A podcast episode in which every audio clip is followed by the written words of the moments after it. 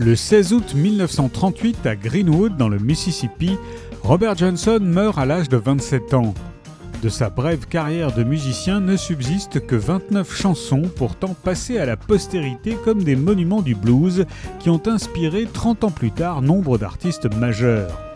29 chansons et autant de chapitres qui composent ce récit retraçant le parcours de cet enfant sans père, fils d'une cueilleuse de coton qui, déterminé à devenir célèbre pour s'extraire de sa condition, choisit de mener une vie de musicien errant, écumant les Duke Joints et ne trouvant du réconfort que dans son amour immodéré pour l'alcool et les femmes.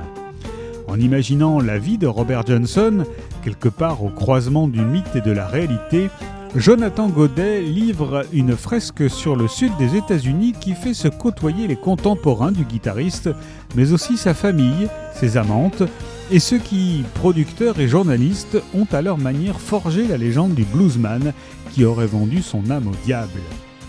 Né au Québec en 1977, Jonathan Godet, qui a fait des études de littérature et enseigné le français en Argentine, est installé en Grande-Bretagne où il partage son temps entre l'enseignement, la musique et l'écriture. Il est déjà l'auteur de plusieurs romans. La balade de Robert Johnson de Jonathan Godet est parue aux éditions Le Mot et le Reste.